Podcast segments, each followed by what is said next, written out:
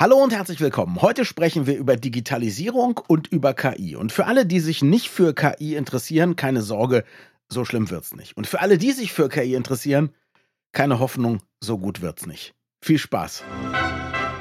Das Gehirn und der Finger. Was in unseren Köpfen und Körpern so vor sich geht. Ein Podcast mit Dr. Magnus Heyer und Daniel Finger.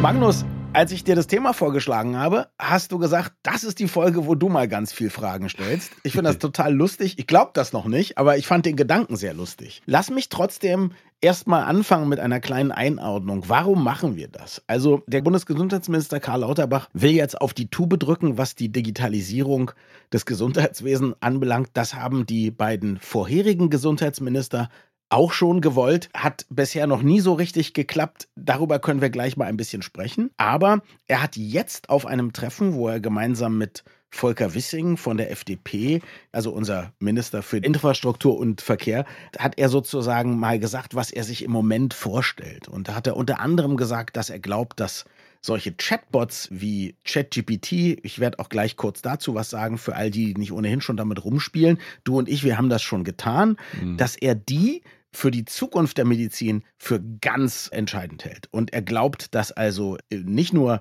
möglich ist in Zukunft, dass die Patienten mit solchen Chatbots Gespräche haben, Klammer auf, wenn die Ärzte zu wenig Zeit haben, Klammer zu, sondern er setzt darauf, dass die auch eigene Forschung machen. Das hat bei mir alle Alarmglocken schrillen lassen, weil ich glaube, dass dieser Mann schlichtweg nicht verstanden hat, was diese kleinen KI-Programme leisten.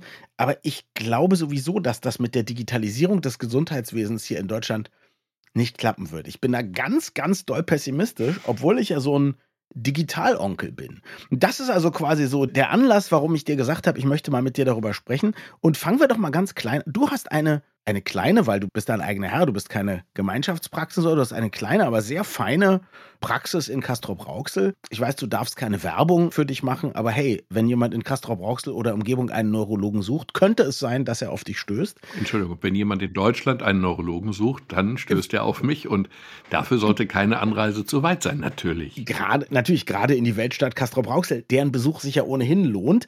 Genau, aber jetzt Spaß beiseite, du bist da nicht schlecht ausgestattet, man fühlt sich da wohl. Ich habe dich da nicht als Patient, sondern als Freund und Podcast-Kollege sozusagen besucht. Aber ich weiß nicht, wie weit du mit der Digitalisierung bist. Also ich weiß, das letzte Mal stand da ein Drucker, der nicht richtig funktionierte. Naja. Und du hast mir gerade gesagt, dass du nicht, wenn du das Dokument nicht richtig vom Apple zu Hause exportierst, du es auch nicht vernünftig einlesen kannst. Also das klingt nicht nach 100% digital. Nein, um dir und unseren Hörern einfach mal die Gegenwart in der Medizin vorzustellen. Es läuft Gerne. so.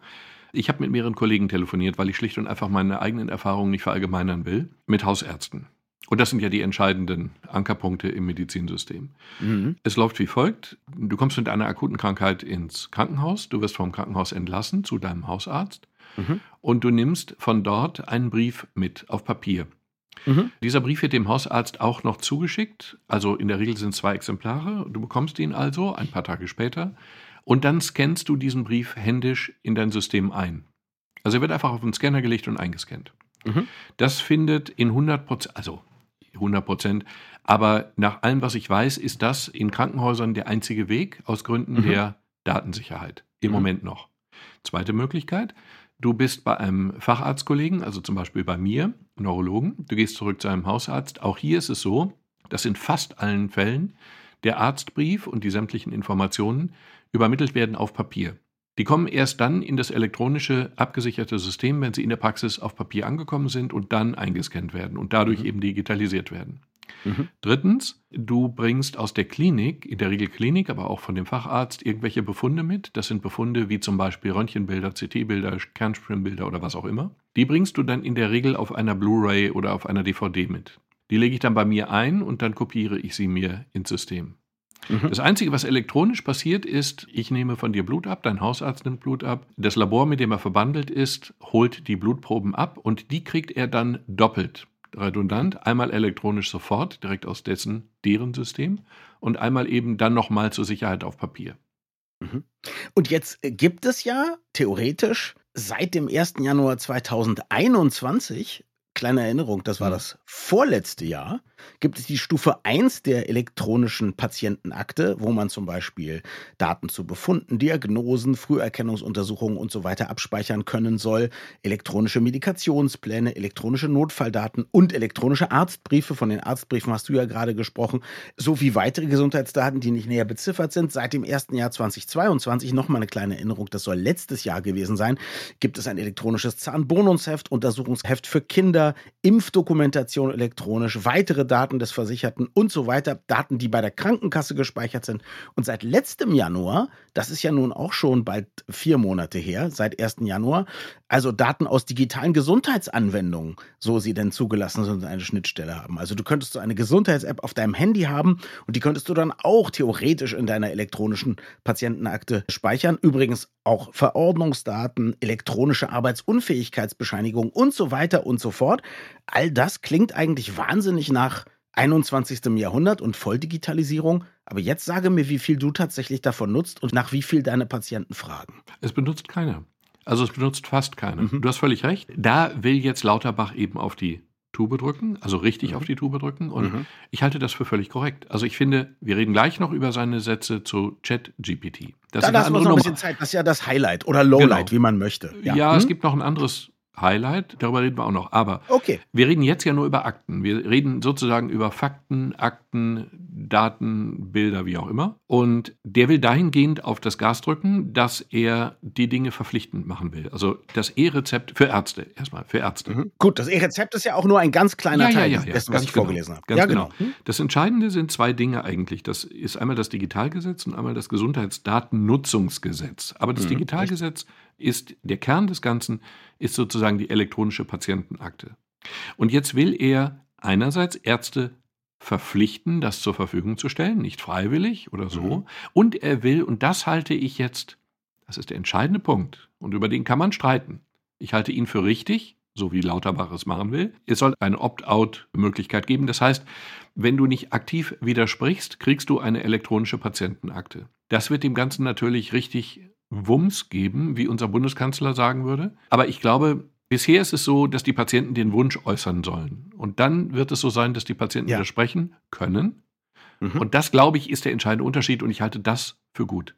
Und ich halte das für absoluten Wahnsinn, aber nicht, weil ich die Opt-in-Regelung, so nennt man das ja, wenn man mhm. zustimmen muss, ja, ja. gut gefunden hätte. Ich finde, wir haben im Moment die Wahl zwischen Möchtest du, dass man dir in den Fuß schießt oder in den Oberschenkel? Ich glaube, das ist so der Unterschied. Denn in allen Ländern, wo es vernünftig funktioniert, das digitalisierte mhm. Gesundheitswesen, ist es schlichtweg so, dass es verpflichtend ist. Das ist dann da das System. Ach so. Da wird, der Daten, da wird der Datenschutz auch nicht darauf abgewälzt, dass man sich hoffentlich sicher fühlt, sondern der Staat verlangt es von allen Beteiligten, muss dann aber natürlich mit dafür sorgen, dass es sicher ist. Ich finde, es hm. gibt hier zwei Dinge, die zusammen quasi den Harakiri der Digitalisierung in Deutschland bedeuten was das Gesundheitswesen anbelangt. Das erste ist, was ich gerade gesagt habe. Also nicht, dass Datenschutz nicht richtig wäre, aber hm. wir übertreiben das dermaßen in Deutschland. Es gibt überhaupt die Möglichkeit zu sagen, nee, ich als Patient, ich habe Angst davor, ich will das weiter auf Papier.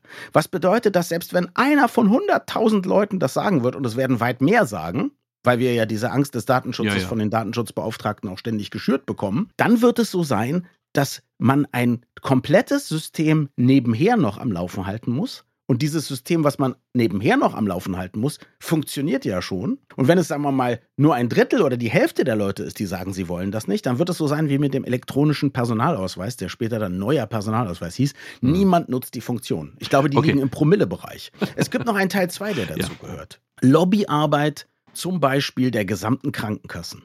Ich will jetzt an dieser Stelle nicht darüber reden, wie sinnvoll es ist, hunderte Krankenkassen zu haben in Deutschland, die ja alle eine eigene Verwaltung haben.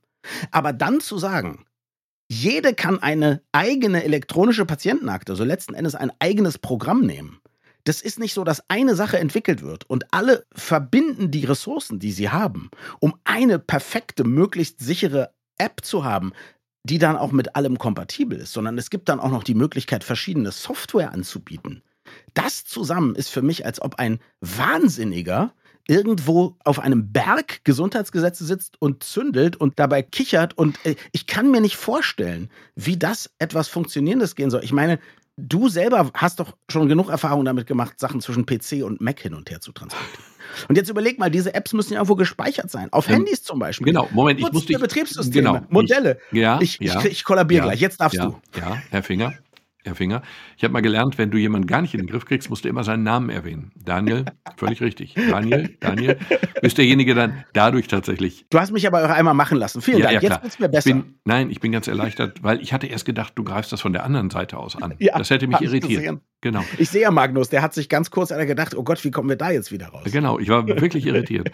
Ja, Moment, das Argument. Also erstmal möchte ich dafür sprechen, dass es überhaupt diese elektronische Patientenakte gibt. Ich habe lustige und auch zynische Kommentare gelesen, die darin bestehen, das ganze System ist ja unglaublich träge und unglaublich langsam. Und ich meine, ein Röntgenbild auf einer CD durch die Gegend tragen zu lassen oder in die Post zu tun oder so, das ist ja schon eine ziemlich sehr steinzeitliche Methode. Äh, und nicht wegen der Post, aber oder den Leuten, die die Pakete und Briefe ausliefern. Ja, ja. Aber etwas physisch von A nach B zu transportieren, es ist ja nicht so, dass man sagen würde, da ist die Datenschutzlücke hundertprozentig geschlossen. Nein, ist sie nicht. Aber die ist zumindest formal juristisch hundertprozentig.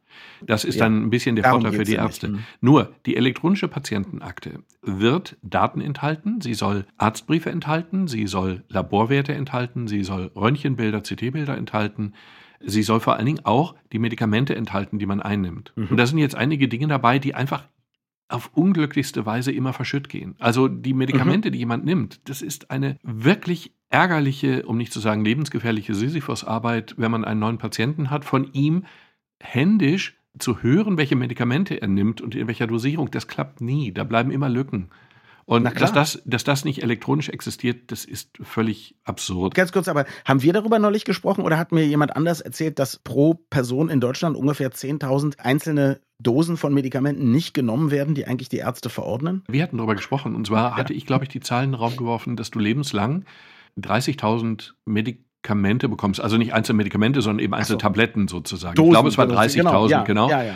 30.000, ich habe es noch klein gerechnet. Ich glaube, es waren 30.000 und durch die Beipackzettel und den ganzen Mist ist die Compliance, also sozusagen das Einnahmeverhalten gemäß Empfehlung lausig, die liegt bei 50 Prozent oder so. Das heißt, mhm. von den verschriebenen 30.000 werden nur 15.000 genommen oder so ähnlich. Die Zahl lügt ja eine Präzision vor, die es nicht gibt, natürlich nicht, aber die Zahlen sind riesig. Das, das bedeutet aber natürlich eine Patientenakte, wo alle Medikamente drin sind, wo jeder Kollege von euch sehen kann, was jemand anders schon verabreicht hat und wo Unverträglichkeiten vorliegen, die vielleicht auch gekoppelt werden könnten mit einer Gesundheitsanwendung im Handy, wo immer, wenn ich sie nehme, ich auf einen Knopf drücke, sodass du so vielleicht sogar sehen könntest, der hat das regelmäßig genommen. Das wäre doch ein Traum. Ich hatte gerade noch einen Patienten, wo seine Frau gesagt hat, nach einem Schlaganfall, dass er die Medikamente selber nicht zuverlässig im Moment nehmen kann. Das wird er wieder lernen, aber im Moment kann er es nicht. Und natürlich, mhm. mein Gott, natürlich ist eine Anwendung fürs Handy naheliegend, dass das Handy mir Bescheid sagt, wenn ich ein Medikament nehmen muss. Mhm. Und meine Tante hatte Parkinson. Bei Parkinson musst du die Medikamente nach der Uhr nehmen. Das ist also die Krankheit, wo du ganz mhm. präzise zeitlich reagieren musst. Und natürlich ist das eine naheliegende Anwendung für ein Handy. Offensichtlich. Aber was Lauterbach eben gut macht, also wie gesagt, du hast ja recht, mit einem Angriff von links außen, was er macht, sind quasi Angebote. Nicht für uns mhm. Ärzte. Für uns Ärzte ist es verpflichtend, es anzubieten, es zu tun und anzubieten. Aber für Patienten ist es eben freiwillig, das Angebot anzunehmen. Aber die Angebote der elektronischen Patientenakte sind gut, richtig, wichtig und schlicht und einfach lebensverlängernd. Die Angebote mit dem E-Rezept sind einfach praktisch. Eines der größten Probleme eines Apothekers ist immer noch die Sauklaue der Ärzte, wenn sie es denn handschriftlich machen. Sie bekommen, Patienten sollen ab Ende 25 zusammen mit der Patientenakte regelmäßig eine Medikamentenübersicht bekommen. Also wirklich ausgedruckt sehen, welche Medikamente ihnen verschrieben sind. Du kannst dir nicht vorstellen, welche Informationsmenge verschütt geht auf dem Weg von Arzt zur um Umsetzung. Ich kann dir schon deshalb sagen, warum ich das ja. weiß, weil als mein hochbetagter Schwiegervater, der mit über 70 das hatte, was man normalerweise eben hatte, ein Diabetes, der hatte Herzprobleme und so weiter und so fort, der bekam also so Standards, ne, Beta-Blocker, ja, ja. Äh, Blutverdünner und so weiter und so fort. Und dann kam der ins Krankenhaus. Und von Stund an obwohl es sogar alles in der Akte vermerkt war, guckte da keiner rein, da war wenig Zeit, da wurde nicht drauf geachtet, was er bisher bekommen hat. Teilweise wurde er umgestellt, dann wurde der dement, da hat man nicht darauf geachtet, welche Medikamente der wirklich einnimmt. Diese Papierwirtschaft ist eine Katastrophe und ich möchte gar nicht wissen, wie viele Leute an den indirekten Folgen sterben in den nächsten Jahren bis 2025, wobei ich schon ahne, 2025 wird die Frist wieder verlängert, weil es bis dahin keiner eingebaut hat, wie jetzt ja auch mit der elektronischen Patientenakte. Ja. Es gibt da Gesetze und dann wird es immer wieder geschoben verschoben, weil die Ärzte schlichtweg sagen, ach, das kostet so viel Geld und es macht auch so viel Mühe, ich mache das lieber nicht. Ich traue Lauterbach zu, sich durchzusetzen. Ich habe den ich vor kurzem in einem Hintergrundgespräch kennengelernt und ich muss zugeben, dass er mich beeindruckt hat. Das hat mich überrascht, ich habe damit nicht gerechnet, aber er hat mich wirklich beeindruckt. Und mhm. ich glaube, wenn es jemand schafft, dann er. Es kommen auch andere Dinge hinzu, die auch durchaus guten Servicecharakter haben. Es gibt ja die Möglichkeit, telemedizinisch zu behandeln. Also du kannst ja per Bildschirm mit Patienten reden. Und das ist umso wichtiger, je mehr du in der Provinz lebst. Also ja. im Zentrum von Berlin, bei dir ist es kein Problem, hier im Ruhrgebiet ist es das auch nicht. Aber woanders ist es das schon. Bei der Telemedizin ist es so, dass die zeitlichen Beschränkungen abgeschafft werden, sodass du dich jetzt sehr viel stärker darauf konzentrieren kannst. Und ich möchte darauf hinweisen, dass die elektronische Patientenakte hinreichend geschützt ist oder mir zumindest hinreichend geschützt scheint. Also hinter deinem Rücken wird es keiner einsehen können. Genau, ich finde das auch super. Also wir wollen jetzt, dass es da ganz viele gute mhm. Möglichkeiten gibt. Das ist überhaupt nicht das Ding. Und an der Stelle muss ich eine Sache mal sagen. Also ich traue Karl Lauterbach nicht zu, weil ich Karl Lauterbach selber nicht für einen schlauen und hingebungsvollen Politiker halte. Also ich habe ihn schon öfters mal auf Panels gehabt als Moderator mhm. und im Interview und habe einen super Eindruck. Alle Leute, die allerdings näher dran sind an ihm und an dem, was da passiert, sprechen davon, dass er sich immer noch benimmt wie damals, als er Abgeordneter war. Das heißt, er versucht sich um alles selber zu kümmern und ist natürlich logischerweise, wenn man ein Haus von der Größe eines Bundesgesundheitsministeriums führt, überlastet. Ich hoffe, es ist nicht so. Ich befürchte, es ist so. Zumal ich glaube, dass das, was er jetzt gesagt hat über Chatbots, zeigt, dass der nicht mehr genug Zeit hat oder Ressourcen, sich in die Themen wirklich einzuarbeiten. Vielleicht mal als ganz kurzer Exkurs, wenn ihr die letzten Wochen und Monate euch mit digitalen Themen überhaupt nicht beschäftigen wolltet und auch wenig gelesen oder gehört habt. Also der bekannteste im Moment oder am meisten gehypte Chatbot heißt ChatGPT und das ist, wie man sich so einen Chatbot vorstellt, erstmal ein Programm, wo man was reinschreibt und es antwortet dann. Aber das Bemerkenswerte ist, es antwortet so, dass man eigentlich, wenn man nicht weiß, dass da ein Computerprogramm hintersteckt, so antwortet wie ein Mensch.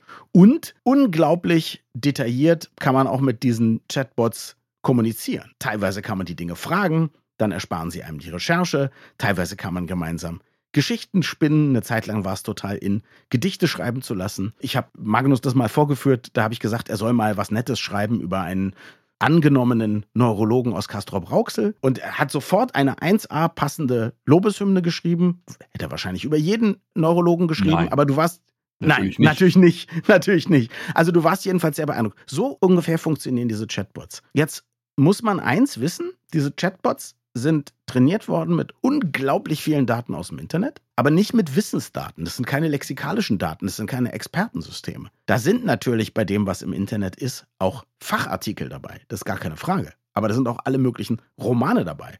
Da sind Foreneinträge dabei. Da ist eben Kunst und Kultur dabei. Und das führt dazu, dass man manchmal sehr gute Informationen kriegt, wenn man mit denen diskutiert aber ganz genauso, mit derselben Art von Sicherheit und genauso fachlich richtig klingend, bekommt man eben auch totale Falschinformationen. Ja klar, ich habe ChatGPT gefragt, weil ich das einfach ja. beeindruckt fand. Ich habe mir von ChatGPT einen Artikel über den Imkerverein Castrop-Rauxel schreiben lassen. Das war nicht übermäßig inspirierend, aber es war sauber. Ja. Und er hat sich auch Daten aus dem Netz geholt und die, die ich ihm gegeben habe, die falsch waren, hat er mit eingebaut. Soweit, so gut. Ich habe ihn gefragt, zweitens, warum die Pockenepidemie in Bolivien 1973 so fatal mhm. verlaufen sei. Mhm. Mhm. Und dann hat er gesagt, das habe zwei Gründe gehabt. Einmal der Impfstatus der Leute in Bolivien, der sehr, sehr schlecht ist, was vermutlich stimmt. Und zweitens hat er dann auf die sozialen Verhältnisse und enges Zusammenleben und so hingewiesen. Mhm. Worauf er nicht hingewiesen hat, war, dass es 1973 schlicht überhaupt keine Pockenepidemie gab in Bolivien. Also zumindest nicht, dass ich es wüsste. Das war reine Fantasie, aber das hat er akzeptiert. Und einem solchen System dann gesundheitlich relevante Fragen zu stellen, naja. Und jetzt ist es ja so, jetzt hast du, kann man sagen, das Expertensystem aufs Glatteis geführt. Aber selbst wenn man offener fragt, kann so etwas passieren. Ein Kollege von der New York Times hat politische Fragen gestellt, um zu gucken, wie die neueste Version von diesem ChatGPT ist. Und die Antworten waren alle richtig. Und dann hat er gesagt, was ist eigentlich das höchste offizielle Amt, was ein offen homosexuell lebender Politiker oder eine offen homosexuell lebende Politikerin in den USA jemals bekleidet hat? Und dann hat ChatGPT ihm froh mitgeteilt, dass Pete Buttigieg seit 2020 Präsident der Vereinigten Staaten von Amerika ist. Und wir wissen ja, dass er schwul ist. Insofern sind wir total zufrieden. Insofern stimmt es. Nein, und ich meine, das kann man sich ja auch vorstellen, wie das kommt. Damals gab es sehr viel Wahlwerbung und mhm. natürlich, die Amerikaner machen Wahlwerbung ja immer so, ich werde in zwei Jahren euer Präsident sein, ich bin der Best und so weiter und so fort. Ja. Und ChatGPT weiß eben nicht, dass ich bin eben ab dann und dann der Präsident, eine Werbung ist in diesem Fall und nichts richtig ist. Das kann man dem Programm nicht vorwerfen. Mhm. Also das ist klar, das ist so gebaut. Man kann aber einem Digitalisierungsbundesgesundheitsminister vorwerfen, dass er diese Zusammenhänge nicht richtig begreift und dann zu denken, Telemedizin ist ja schön, aber selbst wenn der Herr Magnus Heyer keinen telemedizinischen Slot frei hat, dann kann der Herr Finger ja mit Dr. ChatGPT sprechen. Das ist schon Wahnsinn, oder? Naja, also wenn ich das Zitat richtig gelesen habe, dann sagte er, dass, dass die Kombination der elektronischen Patientenakte und ChatGPT mhm. es mir ermöglicht, Diagnose und auch Prognose mhm. für mich persönlich da herauszulesen. Nun ist es so, ich habe keine Ahnung, im Kern weiß ich noch nicht mal genau, wie das funktioniert, ChatGPT, aber es speist sich ja aus dem Netz. Und du sagst mhm. ja zu Recht, nicht aus Expertenartikeln, sondern aus allem, was so im Netz unterwegs ist. Mhm. Und ich habe ja große Angst vor Google und rate meinen Patienten morgens, mittags, abends und nachts von Google ab, weil Google, wenn du Fragen stellst, nicht die wahrscheinlichste Erklärung sucht, sondern die spektakulärste, die, die die meisten Klicks bekommt. Und Klar. bei Kopfschmerzen wird die Antwort in der Regel nicht sein, Verspannung oder sonst was, sondern in der Regel Hirntumor mit tödlichem Ausgang, weil das einfach mehr Klicks bei Google erzeugt hat. Und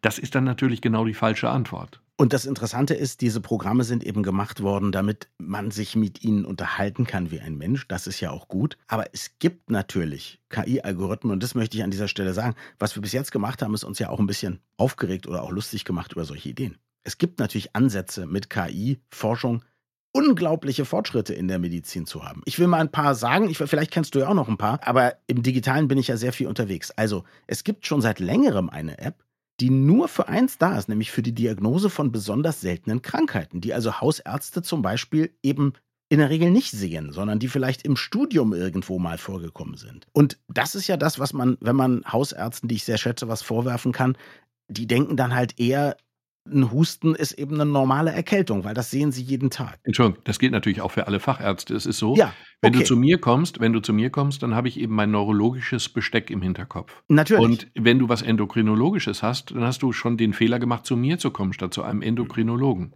Genau. Und das gilt für alle Facharztgruppen. Wenn du einen Hammer hast, sieht jedes Problem wie ein Nagel aus. Und das passt einfach. Und diese App hat halt alle wirklich obskuren Diagnosen, die es wirklich gibt oder Symptome, die es gibt, mhm. gespeichert und stellt dann ganz viele Fragen und hat schlichtweg mehr im Kopf, als ein Arzt in seinem normalen Alltag im Kopf hat und kommt am Ende mit manchmal einer, manchmal zwei Ideen. Das muss natürlich ein echter Mediziner dann überprüfen. Da müssen Blutergebnisse gemacht werden, neurologische Tests, was auch immer es jetzt gerade ist. Aber es gibt einen Ansatz eben bei Leuten, die wirklich unter einer ganz seltenen Krankheit leiden, vielleicht auch erst am Anfang wo die Symptome noch nicht stark sind. Und das ist fantastisch, ja. Das hat aber eben mit so einem Chatbot nichts zu tun. Nein, es soll mir einfach nur Vorschläge machen.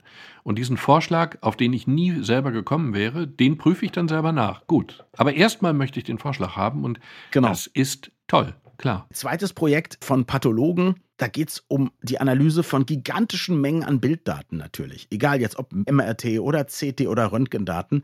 Immer muss jemand drauf gucken, der sich mit den Krankheiten auskennt und irgendwann sagen, ja, da könnte jetzt eine Anomalie sein, wie ein Tumor mhm. oder so. Das müssten wir untersuchen. Das heißt, solche Leute müssen hunderte oder tausende Bilder am Tag checken. Und viele von diesen Bildern sind eben eindeutig. Also eindeutig in ihrer Aussage, dass da nichts drauf ist. Sowas kann eine KI sehr, sehr gut lernen, indem man der KI einfach hunderttausende Bilder zeigt und dann sagt, hier war überall gar nichts. Dann wird die KI sehr schnell sehr gut werden. Im Moment übrigens noch nicht besser als die besten Pathologen, aber mindestens so gut wie ein durchschnittlich guter Pathologe. Man kann die auch so einstellen, dass man sagt, bei Unsicherheit geht es weiter an Menschen, aber sie findet eben sehr schnell zuverlässig was, was da ist und sie kann sehr schnell aussortieren eine große Menge an Bildern, die sich dann eben der Mensch nicht mehr angucken muss und der hat viel mehr Zeit, sich um die Dinge zu kümmern, die wichtig sind und die spektakulär sind. Genau, und sie ermüdet nicht. Sie ermüdet genau. einfach nicht. Und der normale Pathologe beim hundertsten Bild hat der einfach keinen Bock mehr und will nach Hause. Und die KI ermüdet nicht. Und die KI würde wahrscheinlich auch bei einem Patienten eine Fallspitze im Thorax nicht übersehen haben, wie Salzburger Radiologen seinerzeit, als ihnen Ötzi auf den Tisch geschoben wurde. Also. Gut, Ötzi war schon tot, muss man fairerweise sagen. Ja, genau. Also es hat ihn nicht das Leben gekostet. Das ist genau. korrekt. Aber das, das ist natürlich hervorragend, wenn man sich vorstellt, dass jemand statt 10.000 Bilder am Tag 100 anguckt für jedes mehr Zeit hat und dann vielleicht auch viel mehr Zeit hat, sich mit Kollegen zu beraten oder die Patienten zu informieren. Das brauchen wir eher gestern als heute. Und vielleicht noch das Dritte, man geht davon aus, und da möchte der Herr Lauterbach auch auf die Tube drücken, das finde ich wiederum gut, man geht davon aus, dass wenn man sehr, sehr viele Patientendaten hätte, wie alt die sind, wie die sich fühlen, welche Röntgenbilder die gerade haben für eine bestimmte Erkrankung, welche Therapie funktioniert. Zum Beispiel bei Krebs. Bei dem einen funktioniert die Chemotherapie besser als die andere oder in dem Abstand funktioniert sie besser als in dem anderen. Oder es gibt Hormontherapien, die dafür gut sind. Man geht davon aus, dass man irgendwann, wenn man unfassbar viele Daten hat, dass die KI da drin Muster erkennen kann, die wir Menschen nicht erkennen können, weil wir so viel nicht gleichzeitig im Kopf verarbeiten können und dann eben viel maßgeschneiderter für bestimmte Patientengruppen, für bestimmte Krankheiten Behandlungen entwickeln können, die effektiver sind oder weniger invasiv, weniger anstrengend für den Körper. Manche sprechen sogar von personalisierter Medizin. Also, dass wenn irgendwann in 20 Jahren jemand hinkommt, man sagt, okay, also wir wissen exakt, welches Genom du sehr vermutlich hast, das untersuchen wir jetzt noch, aber dann wissen wir, wie wir deinen Krebs innerhalb von wenigen Wochen in den Griff bekommen. Das ist Zukunftsmusik, aber wenn das kommt, ist das natürlich auch ein Wunder, muss man einfach sagen. Genau, und dazu brauchen wir natürlich erstmal Daten, die wir einfach überhaupt nicht haben. Bei Covid-19 wurde uns klar, wir haben überhaupt keine Versorgungsdaten. Die fehlen bei mhm. uns. In anderen Stimmt. Ländern fehlen übrigens nicht. Jedenfalls nicht in dem Maße. Und ja. das ist eben auch Teil des neuen Gesetzes. Die werden dann gesammelt, anonymisiert, wie es sich gehört, aber die werden gesammelt. Und dadurch kann man dann solche Dinge, die Medizin schlicht und einfach im Kern verbessern. Also da muss ich sagen, die Idee ist grundsätzlich gut. Da gibt es noch sehr viel zu tun, weil auch da kann der Patient outopten. Ja, der kann sagen, das möchte ich nicht. Obwohl sie eben anonymisiert sind, dann ist es so, Daten alleine, das werden dir die ITler sagen, bringen gar nichts. Die Daten müssen in einer bestimmten Form vorlegen. Die müssen mhm. quasi eine, es, muss eine Datenhygiene geben, dass die miteinander kompatibel sind und so weiter und so fort. Aber da finde ich, ist zumindest, bis auf dieser große Horror, dass wieder Leute sagen können, nee, das möchte ich nicht, ist wenigstens die Richtung eine, die ich total gut finde und was ich unterschreiben kann. Ich wollte dich mal konfrontieren mit einem Spruch, den ich irgendwann mal gehört habe, vor, glaube ich, über zehn Jahren auf einer Digital Health Veranstaltung. Und der heißt, Datenschutz ist was für Gesunde. Sprich, in dem Moment, wo es einem schlecht geht, ist einem egal, wie viele Leute wissen, was man hat. Hauptsache, diese Dinger helfen irgendwie, eine Behandlungsmethode zu finden oder eine Heilmethode zu finden. Du kannst Daten aber auch verantwortlich benutzen. Ich meine, ich habe mal lange, lange nach einem Argument gesucht gegen dieses Stammtisch-Dingsbums, ich habe nichts zu verbergen. Das war so die Zeit, bevor wir auf Facebook ja jeden Quadratzentimeter unseres Körpers präsentieren in schönster Form und digitalisiert aufgepeppt oder so. Also Datenschutz ist selbst bei Gesunden wichtig, weil, und dann habe ich immer überlegt, womit bringst du dem Stammtisch bei, dass die ein Problem haben könnten? Und mein Argument war dann, was ich immer noch gut und richtig finde, wenn du morgen zu mir in die Praxis kommst und ich muss bei dir eine multiple Sklerose diagnostizieren, dann bist du in diesem Moment immer noch unschuldig, du hast kein Verbrechen begangen und wie auch immer, also selbst aus Sicht eines konservativen Amerikaners bist du unschuldig. Aber du möchtest trotzdem, dass dieses Datum nicht nach außen gelangt. Du möchtest nicht, dass deine Versicherung es erfährt, du möchtest nicht, dass dein Arbeitgeber es erfährt und du möchtest selber bestimmen, welche deiner Freunde es erfahren. Also insofern ist hier Datenschutz, ich halte Datenschutz in der Medizin für sehr, sehr wichtig. Aber wir dürfen der, dem Datenschutz nicht die Gesundheit opfern. Ist es hier nicht das, was die Philosophen einen Kategorienfehler nennen würden? Also, in dem einen Fall möchtest du, dass die Daten nicht personalisiert an bestimmte Leute außerhalb des Gesundheitswesens gehen. Das ist ja eine völlig andere Geschichte. Mhm. Wir reden davon, ob man sich auch da weigern kann, dass die Daten anonymisiert innerhalb des Gesundheitswesens für Forschungszwecke benutzt werden. Das sind für mich einfach zwei, zwei ganz unterschiedliche Schuhe. Ja, aber das Zweite ist doch völlig absurd. Warum sollte ich das tun? Warum sollten meine Daten nicht anonymisiert im Gesundheitswesen genutzt werden können? Warum sollte man nicht alle dazu verpflichten, dass diese Daten so genutzt werden können? Vielen Dank. Da bist du ja gleich bei mir. Na, da bin ich absolut bei dir. Ich bin, ich muss noch darüber nachdenken, ob ich die elektronische Patientenakte mit der Opt-out-Option versehen würde, wenn ich zu entscheiden hätte oder nicht. Mhm. Ich finde es gut, dass sie kommt. Ich finde es auch gut, dass ich nicht aktiv zustimmen muss, weil dann wird die Zahl nie hochgehen von Patienten, sondern dass ich aktiv widersprechen muss. Mhm. Die Tatsache, dass du sagst, du bist gegen das aktive, die Möglichkeit des aktiven Widersprechens, das hat mich überrascht. Habe ich nicht darüber nachgedacht, muss ich mir noch eine Meinung zu bilden. Genau, ich bin aber auch dagegen, wie sie jetzt gemacht wird. Ich bin gegen eine technisch tolle, einheitliche Lösung mit ganz klaren gesetzlichen Parametern. Ne? Ich bin dagegen, dass da nicht jeder sein Süppchen, sein Update-Süppchen kochen kann und so ja, weiter ja. und so fort. Das ist eben wichtig. Man muss eben auch wissen, wie man sowas möglichst gut macht. Ich bin übrigens auch nicht sicher, dass die Bundesregierung würde das natürlich nicht selber programmieren. Ja? So wie es bei der Corona-App ja auch nicht so war. Da hat man sich mhm. ja auch jemanden genommen und so. Aber ich finde, man sollte dann den Profis schon überlassen, das Ding möglichst sicher zu machen. Und man sollte es vor allem so vereinheitlichen, dass es gar keine Frage ist, dass das dann jeder, dass auch ein Arzt das anbieten muss.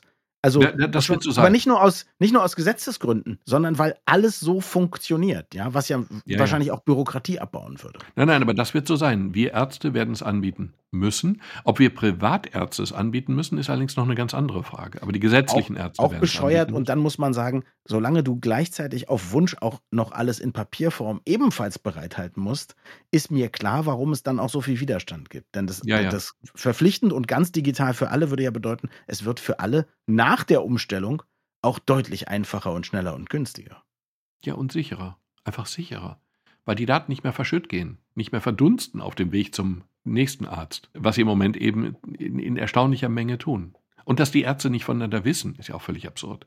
Dass der eine Arzt irgendetwas verordnet von dem der andere nichts weiß, also komisch ist das System schon in der Gegenwart. Ich habe übrigens noch eine Hoffnung, das möchte ich am Ende nicht ausschließen, dass Karl Otterbach das mit den Chatbots nur so gesagt hat, um den Leuten, die nicht so viel technische Ahnung haben, mal zu erklären, wie das sein wird. Und dass er in Wirklichkeit weiß, dass man andere Systeme braucht. Aber wie gesagt, überzeugt bin ich davon nicht. Ich hoffe mhm. es jedenfalls sehr. Meine Diagnose ist, der Mann braucht ein bisschen Urlaub. ich habe aber noch einen Nachtrag, einen optimistischen, freundlichen, lustigen Nachtrag. Ich habe einen Artikel gefunden in der Ärztezeitung oder im Ärzteblatt, weiß ich gar nicht genau, der den digitalen Spaß betont, den so eine Veränderung machen kann. Spaß machen ja. soll sie. Es geht nicht nur um die Speicherung von Daten und die Weitergabe, sondern es geht darum, was man damit im positiven Sinne verändern kann. Und dann schreibt er, so lustig wie ein niedergelassener Arzt in Sachsen, ein Mitarbeiter mit Videobrille in ein Altenheim schickt und ihn einfach mal damit spielen lässt im Altenheim.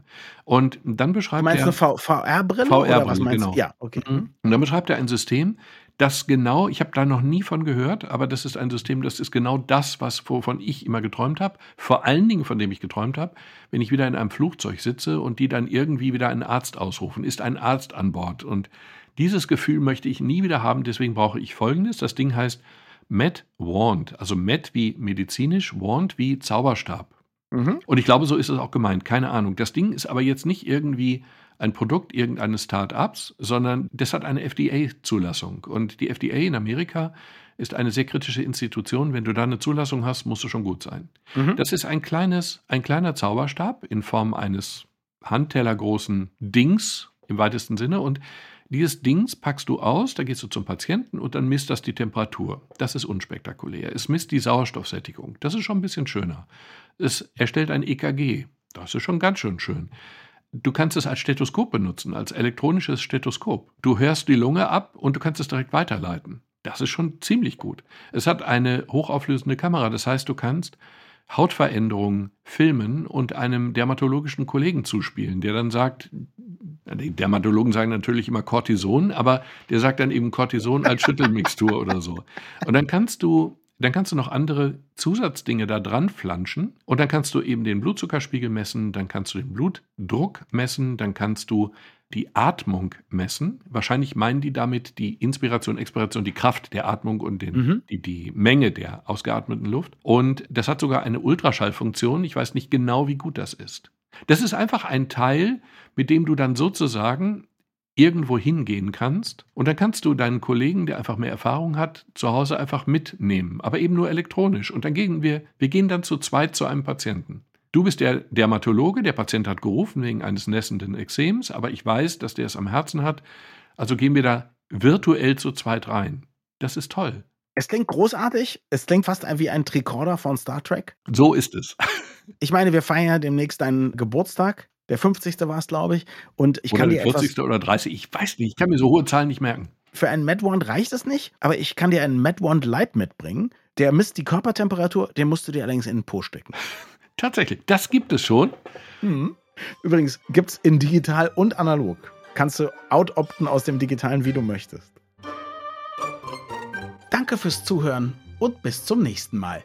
Wir freuen uns immer über Feedback an mail.gehirnfinger.de.